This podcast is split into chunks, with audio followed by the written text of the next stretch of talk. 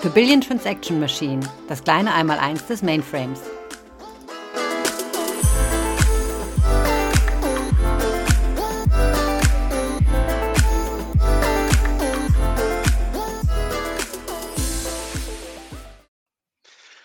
Okay, hallo und guten Tag hier.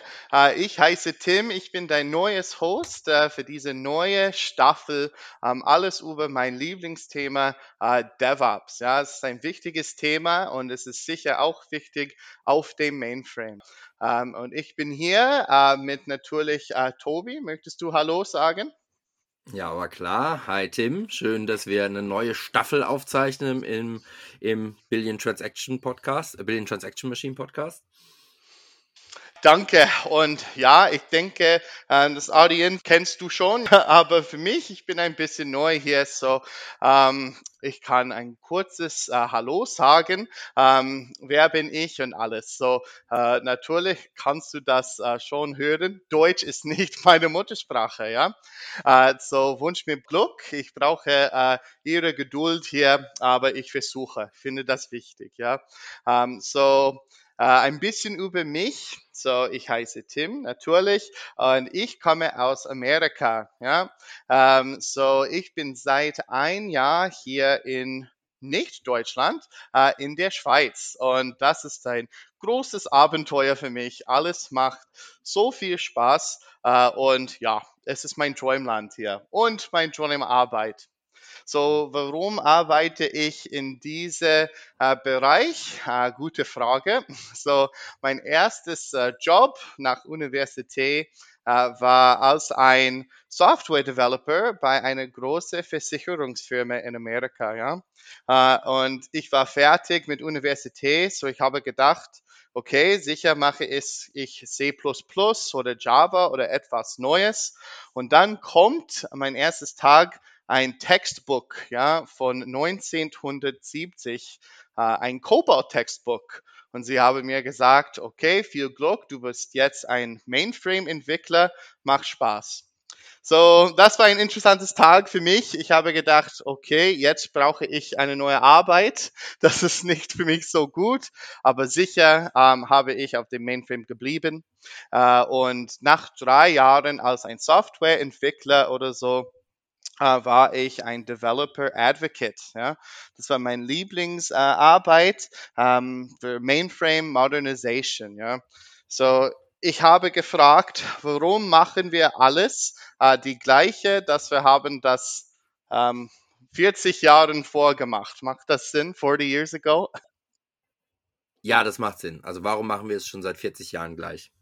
Ah, okay. Gut, ja, äh, und das war meine Frage, weil ähm, ich, ich, finde das so komisch, ja, so viele Leute, Mainframe-Software-Entwickler, ähm, hat auch gedacht, dass ja alles auf dem Mainframe alt ist und es gibt keine neuen Möglichkeiten. Und es war meine Arbeit äh, zu sagen, nein, schau mal, es gibt viel neue Werkzeuge, neue etwas ähm, für alles für Developer Experience, ja. Mainframe-Developers kann ähm, ihre Job viel besser machen mit neuen Werkzeugen, neuen Prozessen in DevOps. So, ja, das ist ein bisschen über mich. Genau, und jetzt hast du ja schon gut eingestiegen und hast ja schon ganz viele Begriffe genannt. Ähm, du hast gesagt, du hast in der Versicherung angefangen und man hat im Prinzip so entwickelt wie früher.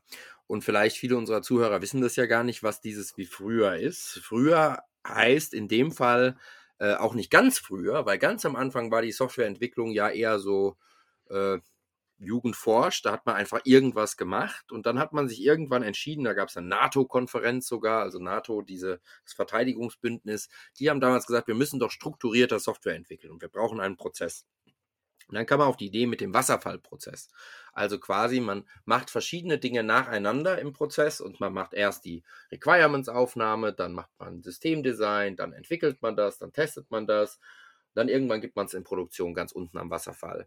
Und was natürlich in dem Pro Prozess so ein bisschen schwierig war, war, dass man manchmal erst ganz unten festgestellt hat, dass das, was man ganz oben angenommen hat, nicht gestimmt hat.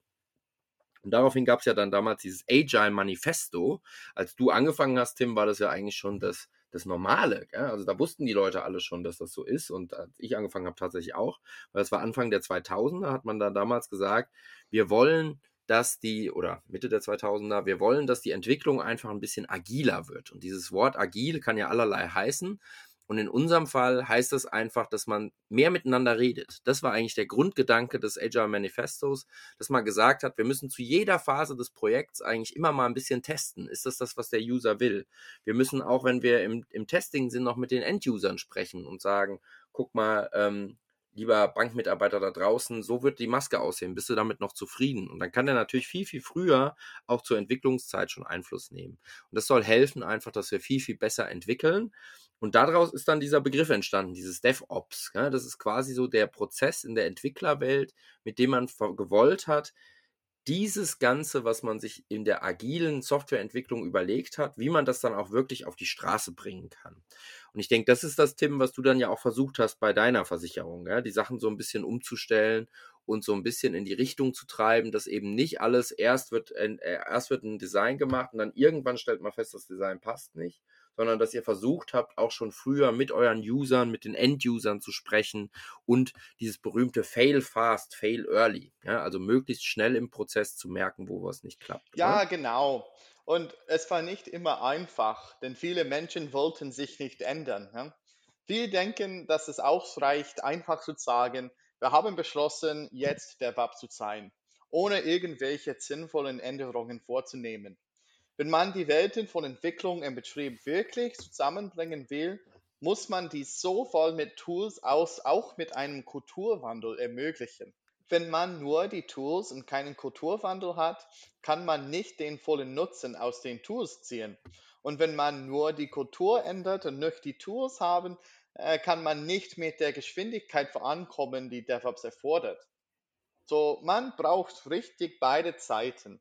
Es gibt so viele Teile des Entwicklungsprozesses, von Coding über Testing bis hin zu Bauen, äh, die alle mit den richtigen Tools automatisiert werden können. Wenn man den Entwicklern mehr Freiheiten geben ähm, und sie automatisiert, wird sichergestellt, dass die Zeit auf die wirklich wichtigen Aufgaben verwendet werden kann. Und wenn jemand langsame manuelle Prozesse für jeden Teil des Entwicklungsprozesses verwendet, wird er nicht besser. So, man kann richtig alles haben, ja. Mit DevOps kann man das Kuchen haben und auch essen. Ich weiß nicht, kann man das in Deutsch sagen? Having your cake and eating it too, ja. Ähm, weil das ist so wichtig, dass man hat Qualität und das Tempo, das der Welt heute braucht. Ja, und ich denke, wenn du, wenn du das so beschreibst, das ist natürlich, wie, wie, du sagst, waren ja nicht nur zwei verschiedene Sprachen, sondern es waren ja oft auch zwei unterschiedliche Abteilungen. Ne? Also man hat dann ganz oft bei einem Kunden hat man das erlebt, dass der Kunde gesagt hat, es gibt die Entwicklungsabteilung. Irgendwann übergibt die Entwicklungsabteilung das den Betrieb und dann sind die auch für die Fehlerfixes und sowas verantwortlich. Ja? Und das war natürlich mhm, eine ganz mhm. schwierige Organisation. Ähm, die war nicht nur auf dem Mainframe so, die war auch teilweise auf den x86-Plattformen natürlich so oder auf anderen Plattformen. Aber es war natürlich einfach sehr schwierig beim, beim beim wie man miteinander umgeht. Und deswegen haben natürlich Entwickler ja auch gesagt, bei uns ist es gar nicht wichtig, dass man das immer betreibt. Und das ist ja auch ein weiterer Aspekt in diesem ganzen DevOps-Prozess, dass man natürlich sagt, man will zum einen natürlich früher testen, aber man hat auch eine, eine ganzheitliche Verantwortung als Team für sein geschaffenes Artefakt, ja, für sein Programm, für seine Applikation oder was auch immer man da hat. Ich denke, auch das ist mhm. natürlich super spannend, wenn wir uns das vergleichen. Du erzählst ja immer die Geschichte von einer Kollegin, die du früher hattest. Gell? Und in dieser ähm, diese Kollegin, die war ja quasi, die war ja so ein All-in-One-Wonder, die wusste alles irgendwie. Vielleicht magst du das kurz mit den, mit den Zuhörern teilen. Ja, sicher. Meine Lieblingsgeschichte, äh, die zeigt, wie wichtig DevOps und Mainframe-Modernisierung sind. So, ähm, am Anfang in meinem Softwareentwicklungsteam gab es eine Frau, äh, die jedes einzelne Detail über das System wusste. Wirklich, 100% äh, das große System, sie kennt alles. Und ich habe immer gescherzt, dass wenn man ihr ein, ein Gehirn scannen oder so, ein MRI machen, äh, X-Ray, ähm, sie hat kein Gehirn in ihrem Schädel zu finden wäre, sondern nur ein IBM Mainframe, ja, weil sie war wirklich ein Expert. Und in unser Team, wir hatten auch ein Flowchart, ja. Und das war so wichtig. Das Flowchart hat eine Frage darauf. Es sagt, hey, hast du ein Problem mit Softwareentwickler? Ja? Okay, dann fragt diese Frau. Nein?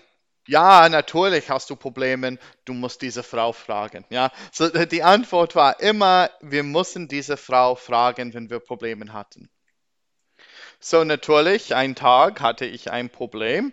Also ich habe diese Frau gefragt, hey, äh, bist du bekannt mit diesem Programm hier? Sie hat mir gefragt, okay, welche Programmnummer, was ist das? Ähm, ja, so ich habe die Pro Programmnummer gegeben und dann sie haben mir gesagt, ah ja, eine Minute. Dann stand sie auf und ging auf die andere Seite des Raumes zu einem großen alten Aktenschrank. Sie öffnete die Schublade und blätterte in den Ordnern, bis sie einen Ordner mit der Jahrzahl 1982 fand. Und sie blätterte durch den Ordner und zog ein Stück Papier mit ihren Handschriften äh, Notizen zum Programm heraus, die sie vor über 30 Jahren gemacht hatte. Alles perfekt dokumentiert. Und dann habe ich eine wichtige Entscheidung gemacht. Und das war, äh, wenn diese Frau in die Rente geht, dann natürlich gehe ich auch. Ja, weil es gibt keinen Punkt hier zu arbeiten ohne die Hilfe von der Frau. Aber die gute Nachricht ist, dass wir durch DevOps die nächste Generation von Fachleuten wie diese Frau aufbauen können. Wenn wir moderne Tools und Prozesse einsetzen, die die neue Generation bereits kennt, kann sie sofort produktiv werden. Wenn Sie Tools wie Git, Jenkins und VS Code verwenden können, alle moderne DevOps-Werkzeuge, sieht der Mainframe gar nicht mehr so anders aus, oder? Genau, und vielleicht wir kommen jetzt noch ein bisschen auf die Details. Jetzt hast du ja ganz viel über diese Werkzeuge immer gesprochen. Was heißt denn das? In der Entwicklung gibt es verschiedene Phasen. Es gibt natürlich Entwicklungswerkzeuge, die, die oder Tools, die speichern den den, den Applikationscode. Dann gibt es die Sachen, die sorgen dafür, dass aus dem Code, dem, dem Text, den wir schreiben, dann eine Applikation gebaut wird. Dann gibt es die anderen Menschen, die äh, testen diesen ganzen Code. Da gibt es natürlich auch Werkzeuge für, dass man das automatisch testen kann, weil man weiß ja meistens, was man in so eine Applikation reingibt und was da als Ergebnis rauskommen soll. Das all die verschiedenen Werkzeuge und die verschiedenen äh, Hilfsmittel, die man dann natürlich benutzen kann. Und der Trick ist, wie du sagst, Tim, ja, es sind dieselben Hilfsmittel wie auf allen anderen Plattformen. Und wie auf allen anderen Plattformen auch, haben wir ein bisschen was gelernt dazu, wie können wir die Sachen dokumentieren, wie können wir diese Testfälle, die die Susan da vielleicht in ihrem Kabinett hatte, äh, die da alle, die in irgendwelchen Ordnern waren, wie können wir die zum Beispiel automatisieren in Code und können damit natürlich diese, diese ganze Erfahrung, die die Susan in ihrem Kopf hatte, wo sie genau wusste, wo es stand, in Hilfsmittel geben, die vielleicht für andere, die auch in 10, 15 Jahren kommen, noch zugreifbar sind, die nicht quasi den Index im Kopf haben müssen, wo in welches, äh, in welches Regal muss ich in welchen Ordner greifen, sondern die diese ganzen Informationen, die zu den Applikationen existieren so langsam, aber sicher einfach in den Applikationscode, in die Tools, die drumherum gehen, eingießen können. Und ich denke, das ist das Wichtige, was Tim meint, wenn er sagt, wir brauchen äh, die Tools, damit wir neue Generationen von der, von, von diese, diesen Personen bekommen können sondern das Ziel ist halt eben, dass wir den, den Leuten die Werkzeuge geben, vieles dieses Wissen nicht mehr im Kopf haben zu müssen, sondern eben in Code, in Files in YAMLs zu schreiben. Und YAMLs sind dann so, Dat so Dateien, die man quasi wie eine Programmierung schreibt, aber nachher kann man daraus zum Beispiel PDFs generieren, wo einfach drin beschrieben steht, wie funktioniert diese Applikation. Und all diese verschiedenen Dinge, die braucht man. Und das ist das Ziel natürlich dieser Staffel, dass ihr die alle mal ein bisschen erklären wollt, dass ihr erklärt, wie funktioniert automatisches Testen. Was ist dieses Git und warum kann man das auf dem Mainframe auf einmal benutzen? Und all diese Dinge werdet ihr in der Staffel erklären und da freuen wir uns schon drauf auf ganz viele spannende Podcasts, Tim. Ja, vielen Dank und äh, ja, hoffentlich äh, kann man alles, was ich gesagt habe, verstehen und hoffentlich äh, durch die nächsten paar Wochen, wenn wir mehr Folgen haben, du kannst sehen, dass mein Deutsch ist immer besser. So äh, wünscht mir Glück. Ich habe gar keine Sorge, weil zum Glück lernst du ja kein Schweizerdeutsch. Damit hätten wahrscheinlich die meisten unserer Zuhörer viel mehr Probleme als mit ab und zu kleinen englischen Floskeln. Also vielen Dank, Tim, und auf bald.